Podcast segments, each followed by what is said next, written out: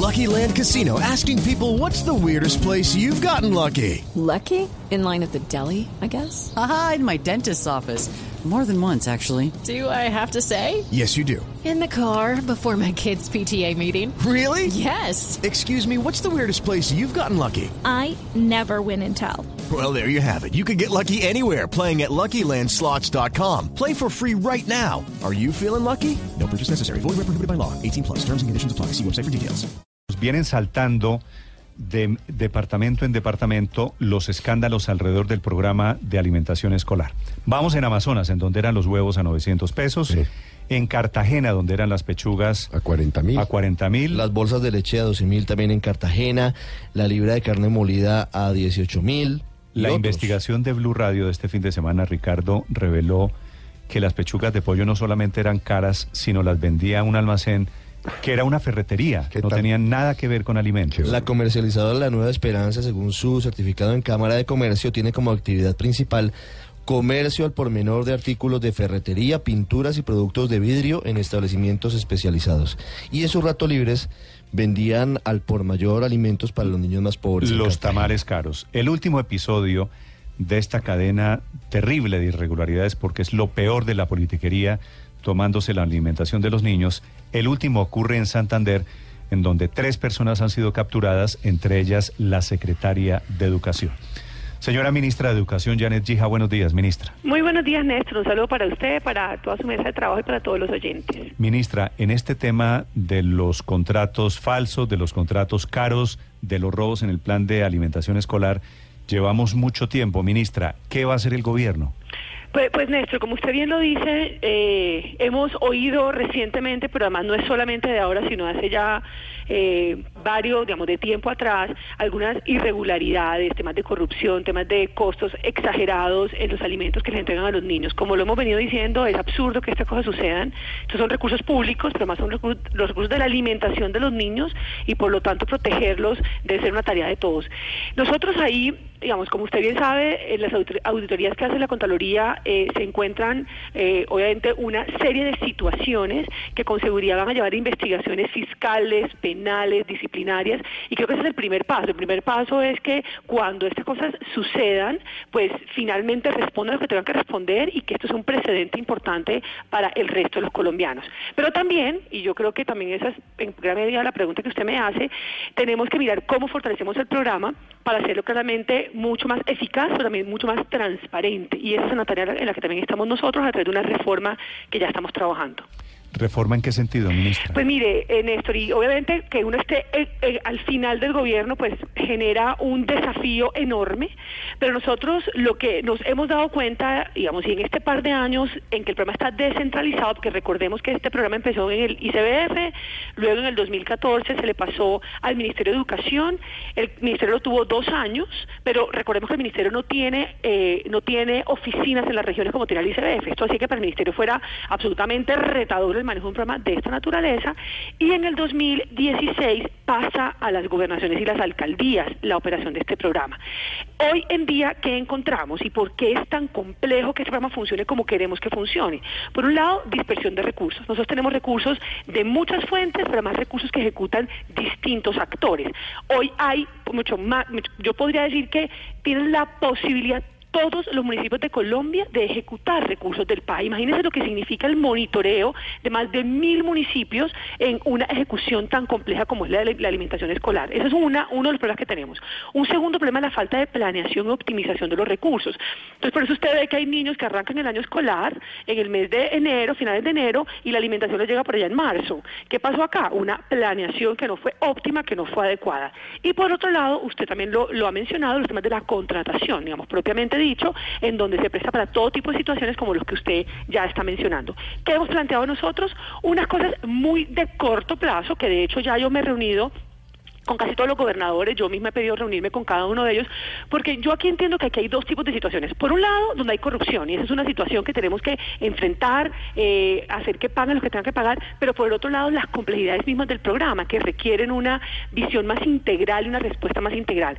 En ese frente, en la segunda parte, porque en la parte de corrupción, digamos, ahí no hay líneas grises, es decir, ahí tiene que pagar el que tenga que pagar, pero la parte de la complejidad propia del programa y de las situaciones que hemos visto, en el corto plazo estamos trabajando, bueno, ya sacamos unos, lineamientos que dan mucha más claridad frente a cómo se debe ejecutar el programa, eso ya lo sacamos, lo conocen todos los secretarios de educación y todos los encargados del tema. Dos, una focalización adecuada del programa. El programa se creó, recordemos, para lograr la permanencia de los niños en el aula de clase, pero además, sobre todo para los niños más vulnerables. Entonces hay que focalizar bien y una cosa que está pasando que es absurdo por la falta de planeación. Hay municipios en Colombia en que los niños reciben dos raciones, van cinco horas al colegio y reciben dos raciones grandes al día. Eso no tiene ninguna, ningún sentido porque otros se quedan por fuera. Y tercero, también en el corto plazo, unos temas de mejoramiento de la infraestructura, es decir, los restaurantes escolares, las cocinas, porque en muchos lugares de Colombia no lo hay. Ese es el tema de corto plazo que ya estamos trabajando. Pero, digamos. ministra, ¿manteniendo la contratación los gobernadores? Pues el, para el próximo año así está planteado. Así está planteado para el próximo año, pues porque usted entenderá que en mes y medio que nos queda, o en los tres meses que nos quedaban, digamos, cuando empezamos todo este proceso, pues cambiar esa lógica, esa dinámica, pues era muy difícil, porque nosotros, nosotros tenemos en Colombia una agencia nacional que obviamente se encargue de esa tarea. Entonces, manteniéndola, pero obviamente lo que también tenemos que fortalecer ahí son los sistemas de monitoreo y asistencia técnica para que finalmente podamos tener mayores Pero, controles en este tema. Ministra, descentralizar la contratación de los PAES, de estos programas de alimentación, ¿no es lo que está provocando más corrupción?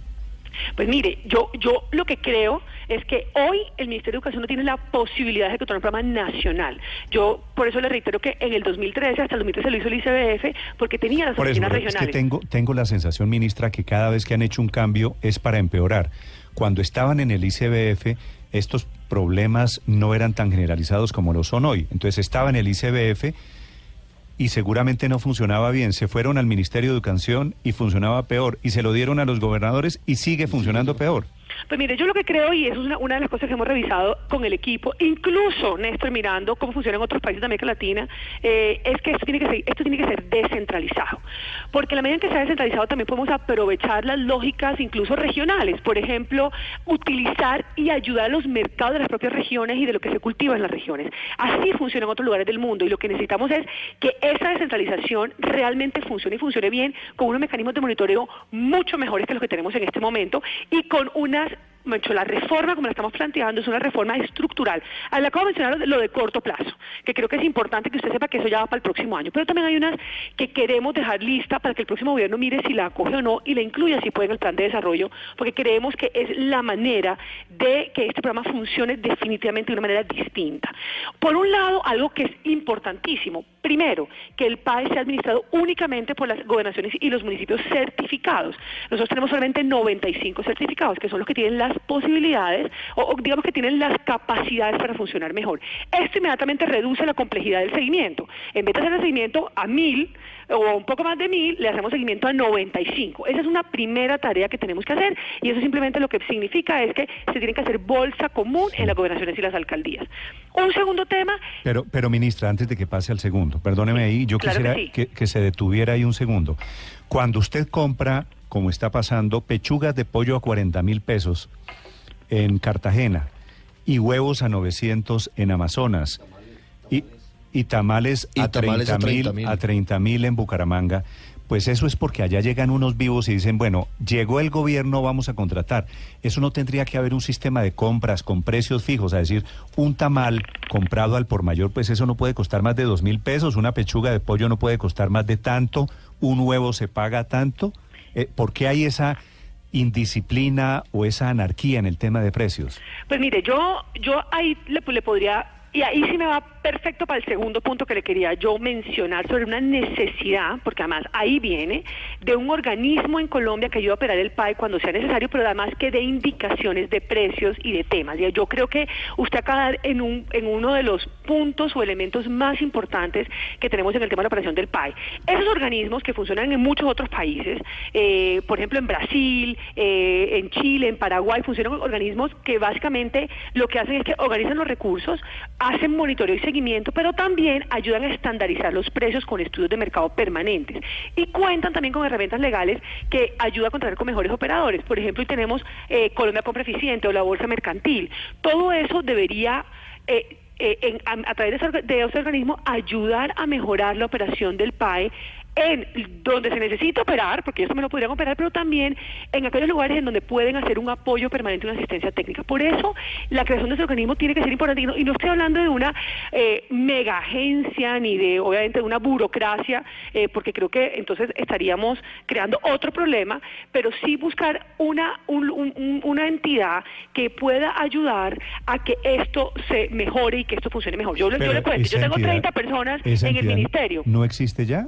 Esa entidad no, existe. No tenemos hoy, esa entidad no existe en este momento. Hoy Colombia no tiene una entidad, un organismo que se encargue de ese tema de la operación del PAE. No, se, no, no del PAE, pero de toda la contratación pública, no se llama ah, Colombia, Compra Eficiente. Pues mire, nosotros en algún momento, incluso yo con la PACA Zulete, cuando ella estaba, cuando manejaba esa entidad, hablamos muchas veces sobre cómo trabajar en ese tema. Y fíjese que Bogotá, vamos, fue como el primer piloto en donde Colombia, Colombia Compra Eficiente apoyó de manera directa a una entidad territorial, en este caso Bogotá.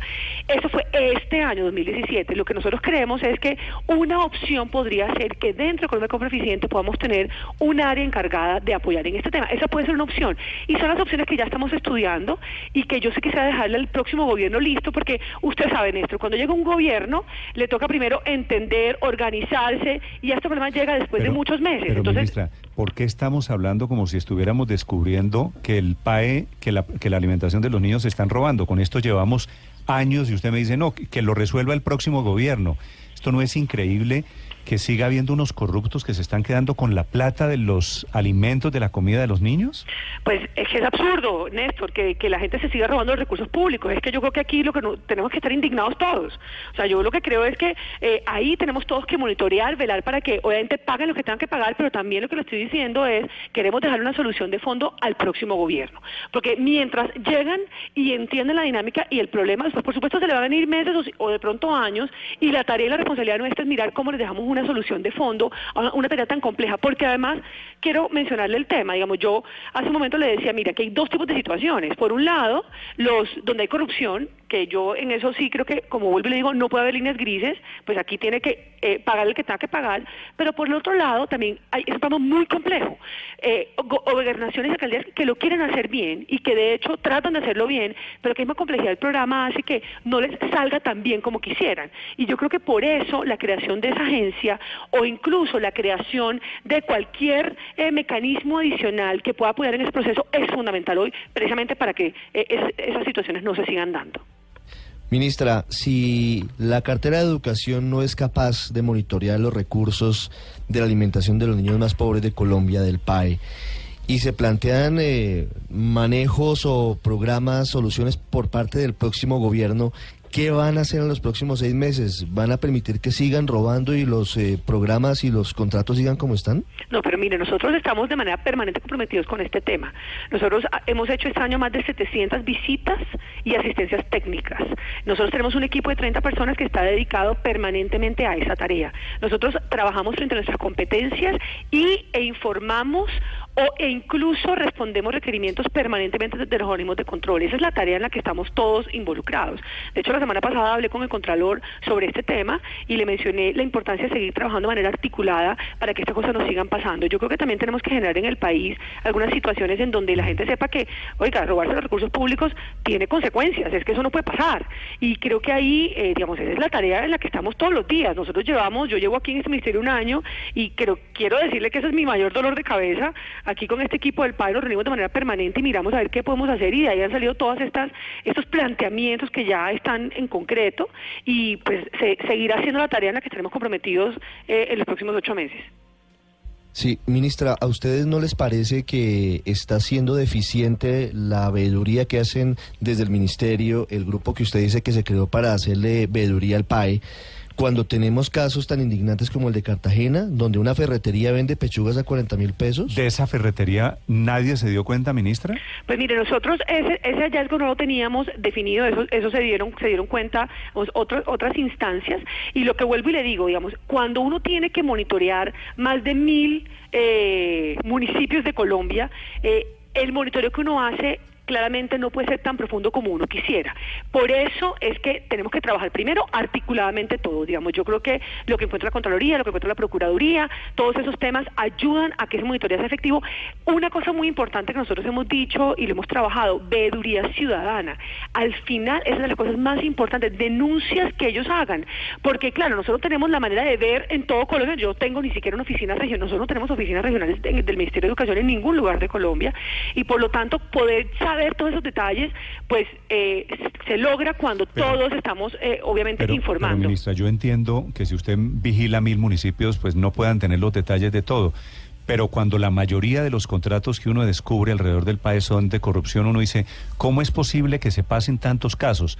De acuerdo, no vieron el de Cartagena, el de las pechugas, pero tampoco vieron el de Amazonas, ministra, Pues mire, tampoco vieron el de Villavicencio, mi- no eh, vieron el de Bucaramanga. Néstor, nosotros hemos, mire, este año, y por eso eh, no le podría dar la lista completa, pero este año, eh, bueno, creo que, de- creo que desde finales del año pasado y este año hemos eh, o, mm, enviado información o respondido 460 solicitudes frente a casos que hemos encontrado o que, o que hemos conocido o que hemos respondido del tema del PAE en todos los lugares de Colombia, 460, donde nosotros llegamos y vemos que hay algo irregular, le enviamos a los organismos competentes. Usted sabe que mis competencias son de monitoreo y seguimiento, y en el momento del monitoreo y seguimiento encontramos cosas que van a los organismos de control, y en esos casos es donde obviamente arrancan las auditorías, las investigaciones, y o mucho de eso es lo que usted está conociendo en el día de hoy. O sea, cada quien hace lo que le corresponde frente a la competencia, y lo que aquí estamos encontrando es eh, un trabajo que por cuenta de el- la articulación de varios, pues está dando algunos resultados que son importantes para el país. 460 denuncias que equivalen a 450, 460 municipios. Más o menos. Lo que pasa es que son de todo tipo. Entonces, por eso usted no podría decir que 460 en, lugar, en 460 lugares hay corrupción. Entonces, yo sí quiero dejar esa aclaración. Eh, por ejemplo, en algunos lugares tenemos inconsistencia frente al número que registran eh, de niños. eh, entonces, obviamente, eso, eso es importante aclarar porque no podemos dar comida, o sea, no podemos llevar más comida a un colegio. En otros casos encontramos, eh, por ejemplo, que eh, la- el proceso se va a terminar y no hay cómo continuar, o sea que la alimentación va a terminar en algún momento del año y que por lo tanto tiene la, la Secretaría de Educación o quien le corresponda en algún, en algún lugar de Colombia que poner los recursos. Entonces eso no es corrupción, es simplemente que los recursos están acabando. O sea, 460 casos de municipios que hay de todo tipo. En ellos también hay temas irregularidades de contratación que también hemos manifestado a los organismos de control. Ministra, ¿en el PAE hay políticos metidos? Pues eso no se lo podría decir yo, yo no, no conocería y, no, y, y si le doy esa información pues estaría eh, diciendo algo que no me consta. Y que no sé. Porque escucho muy generalizada la versión de que cogieron el PAEL, este programa de alimentación para los niños, de mermelada, de que eh, calman a los políticos locales a punta de contratos en el, en el plan de alimentación escolar.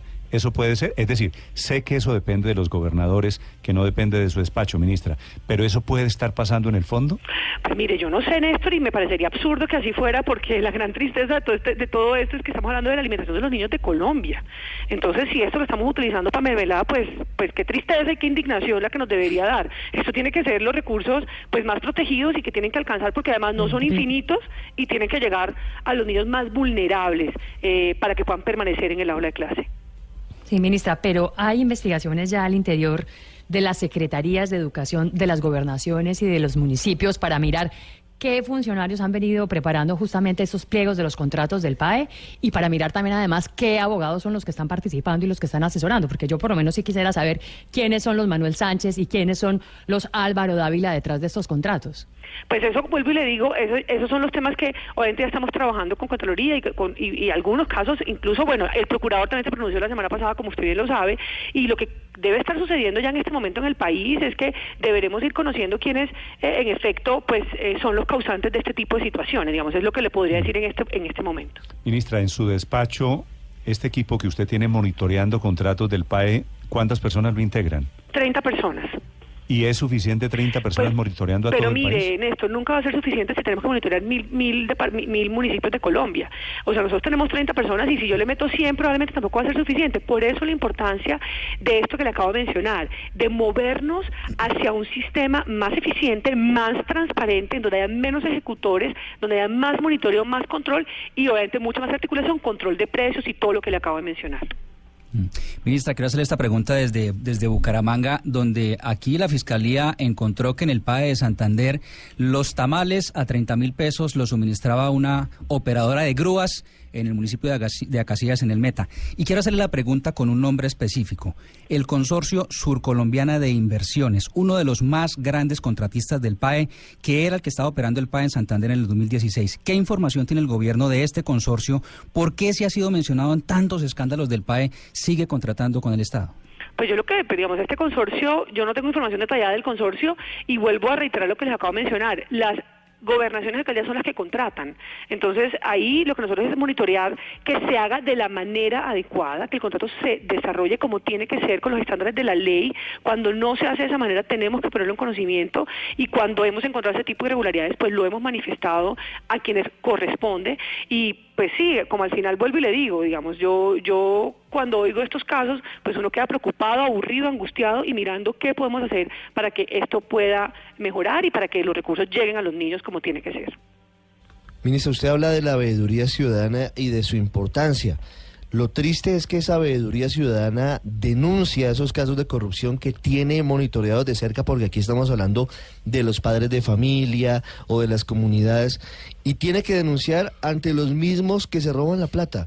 Tengo en mi poder tres cartas largas de la Fundación Cívica y Social Pro Caribe del 11 de julio del año pasado, otra de la Veeduría Ciudadana de Cartagena del 8 de julio del año pasado y otra de la Corporación Lucha contra la Corrupción Administrativa y Control de la Gestión a Cartagena el 18 de julio del año pasado denunciando las pechugas a 40 mil vendidas por una ferretería. Es decir, esto no es nuevo.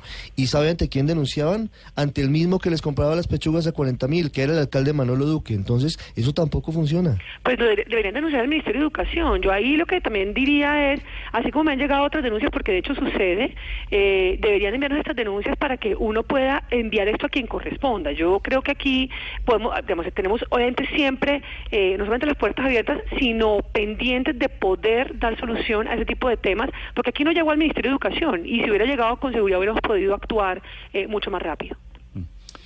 8 de la mañana, 15 minutos, la ministra de Educación, Janet Gija, sobre el programa de alimentación escolar. Ministra, quiero formularle una pregunta última, Sí. porque vemos una especie de carrusel, literalmente. En el departamento de Cesar, por ejemplo, se cambió de Fundación Cábala a Fundación Acción Integral. En Cartagena cambiaron de nombre también de Coseroica a Coazuaguacol. Los mismos dueños, los mismos zampones, robando con diferente nombre. ¿Eso no se puede evitar? Pues aquí se han denunciado, y usted sabe que en el pasado el Ministerio ha denunciado cuando ha habido carruseles eh, y se han encontrado ese tipo de situaciones, pues porque es absurdo. Eh, lo mismo, los mecanismos de contratación tratan de evitar ese tipo de problemas, pero sigue sucediendo y por eso en la medida en que eh, eso se conozca, pues tendrán que pasar por los procesos eh, penales, fiscales, disciplinarios a que haya lugar. O sea, uno quisiera que se evitara, pero mientras suceda, pues ojalá haya consecuencias y eso evite que suceda en el futuro. Todas, el común denominador es que eran en teoría fundaciones sin ánimo de lucro, que como usted sabe no hay nada más peligroso que ese nombre. Pero hay una cosa, Néstor, importante que ustedes sepan. Desde este año, después de un decreto que salió, que se me olvida el nombre, eh, los convenios de asociación con ese tipo de instituciones quedaron limitados. Eso yo creo que también ayuda mucho a que los mecanismos, eh, los mecanismos que tengamos sean más transparentes para ejecutar estos recursos. Y eso incluso cuando se trabajó con el anterior alto alto comisionado para bueno, el, el, em, el alto comisionado para transparencia, El SAR anticorrupción, el SAR anticorrupción, perdón que ese nombre se- siempre se me, se me enreda, eh, el SAR anticorrupción precisamente fue para evitar ese tipo de situaciones. Obviamente afectó a algunos que lo hacían bien, pero eh, pues también empieza a evitar situaciones con otros que claramente lo hacían mal. Eh, y creo que hace el- el- en, en general termina llevando más transparencia en ese proceso. Ministra, gracias y feliz día. Feliz día para todos ustedes. Es la ministra Janet Gija, la ministra de Educación, sobre los horrores que seguimos encontrando en el programa de alimentación escolar.